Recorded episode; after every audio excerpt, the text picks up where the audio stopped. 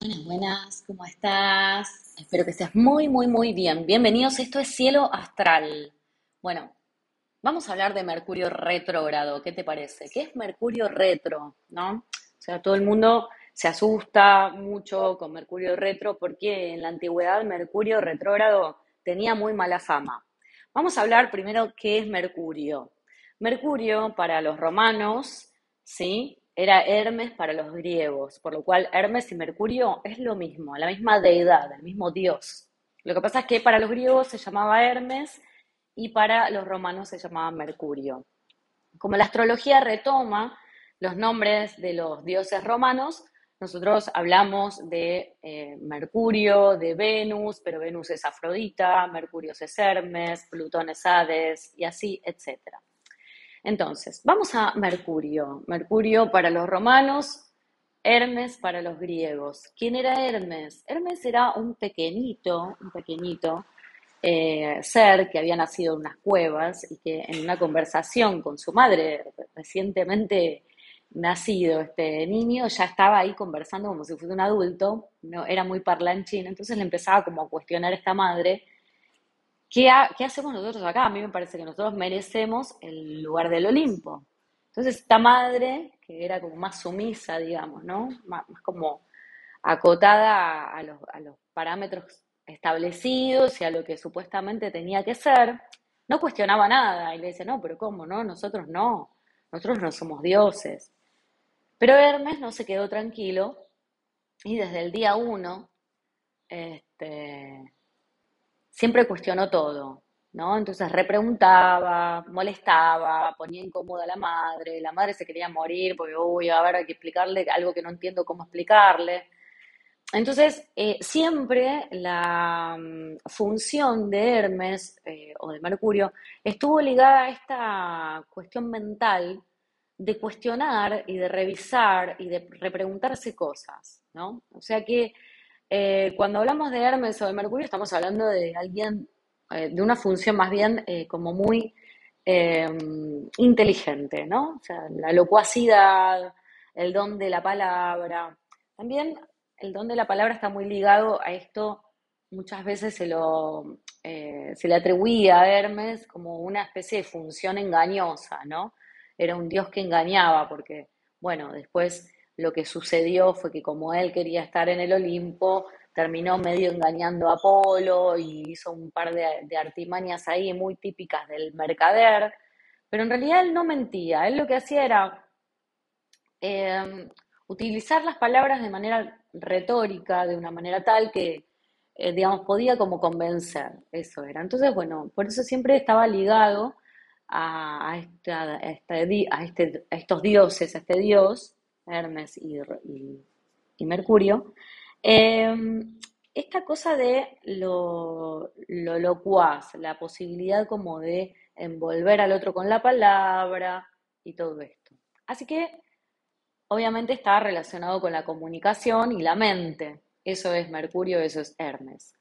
¿Qué pasa cuando Mercurio, esta funcionalidad de poder comunicarse, de poder pensar rápidamente, porque además es muy veloz, porque por eso tiene alitas en los pies, ¿no? Para poder ir rápido, velozmente de un lado al otro, es el que llevaba y traía los mensajes de, del cielo a la tierra y entre los dioses y también entre los dioses y los humanos. Entonces, ¿qué pasa cuando este Mercurio está retrógrado? O sea, la funcionalidad de comunicar está enlentecida, está retrógrada, está como revisando revisando papeles, revisando contratos, revisando, con, sí, o sea, revisando esto, ¿no? De, todo lo que implica la comunicación, todo lo que implica los aprendizajes.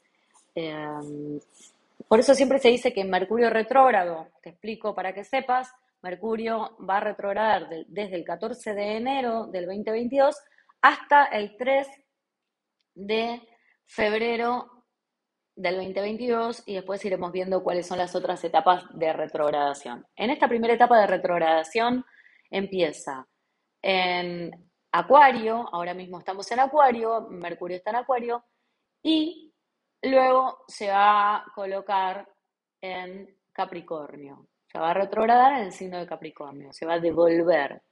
¿Qué es esto de devolver? ¿Es real? ¿El planeta retrocede? No. El planeta no retrocede, todos los planetas se mueven siempre en una dirección determinada. Lo que ocurre es que a veces se estacionan, se quedan estacionarios. Y para la, eh, para la óptica nuestra, desde el punto de vista de la Tierra, como los demás planetas, y como la Tierra va, sigue rotando, ¿sí? Y los demás planetas también se siguen moviendo, para el punto de vista nuestro, aquel planeta que se quedó estacionario retrocedió. Pero no es así, eso es una ilusión óptica.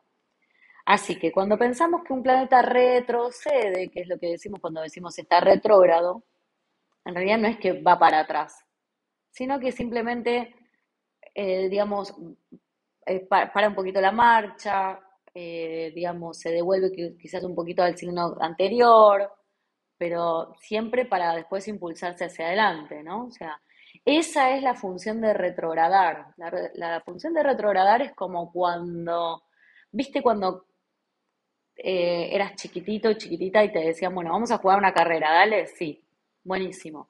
Entonces, en sus marchas, listos, ya.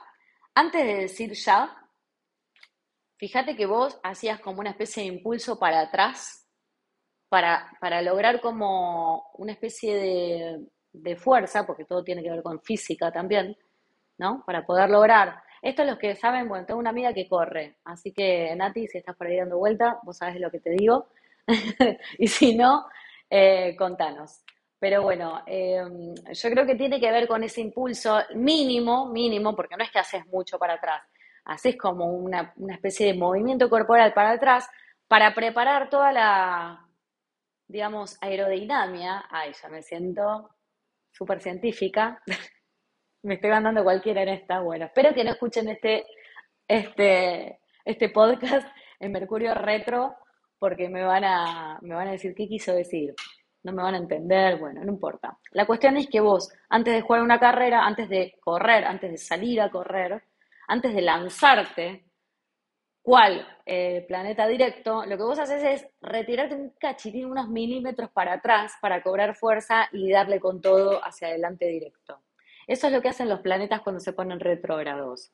Lo que hacen es, eh, digamos, como eh, enviarse un poquitito para atrás para revisar algunas cosas, para cobrar fuerza, para, digamos, renovarse en lo que tengan que renovarse y luego sí, con todo, van directo. Por eso se dice que los planetas cuando están cuando, cuando recién están, empiezan a estar, directos, em, lo hacen con muchísima fuerza. Y la funcionalidad de ese planeta que se pone justo directo, en ese momento se siente muchísimo.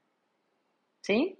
O sea, no es lo mismo algo cuando recién arranca, ¿sí? Cuando encendés los motores, por ejemplo, y recién como que arrancás, tenés un impulso con una especie como de fuerza que, eh, motora, vamos a decir, que antes no, lo mismo pasaba en el cuerpo, ¿no? La motricidad ejerce toda una, potencia este, que, digamos, que cuando vos ya estás en marcha y ya estás sobre la marcha, vas en una constante, ¿sí? Pero para iniciar esa ese primer impulso motor, tuviste que poner en marcha muchísima fuerza.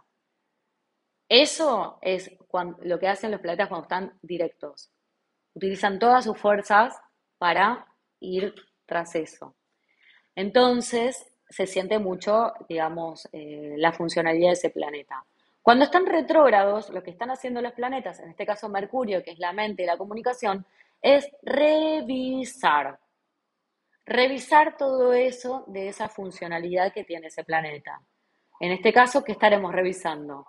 Bueno, acuerdos, contratos, papeles, em, formas de, entender las cosas, porque también Mercurio habla de la mente y de los aprendizajes, eh, la forma de comunicarme con el otro. Em, la forma de, aprender las cosas. Es un excelente momento para estudiar, excelente momento para estudiar, porque es ahí donde nosotros estamos revisando qué cosas pensamos, cómo lo pensamos, cómo lo entendemos, tomamos apuntes, subrayamos, volvemos, revemos, volvemos a hacer apunte, volvemos a escuchar. No es momento para hablar. no es momento para expresar todo, aunque si lo tenés que hacer, por supuesto, hacelo. Yo miles de veces aparecí hablando y no tengo ningún problema, lo sigo haciendo.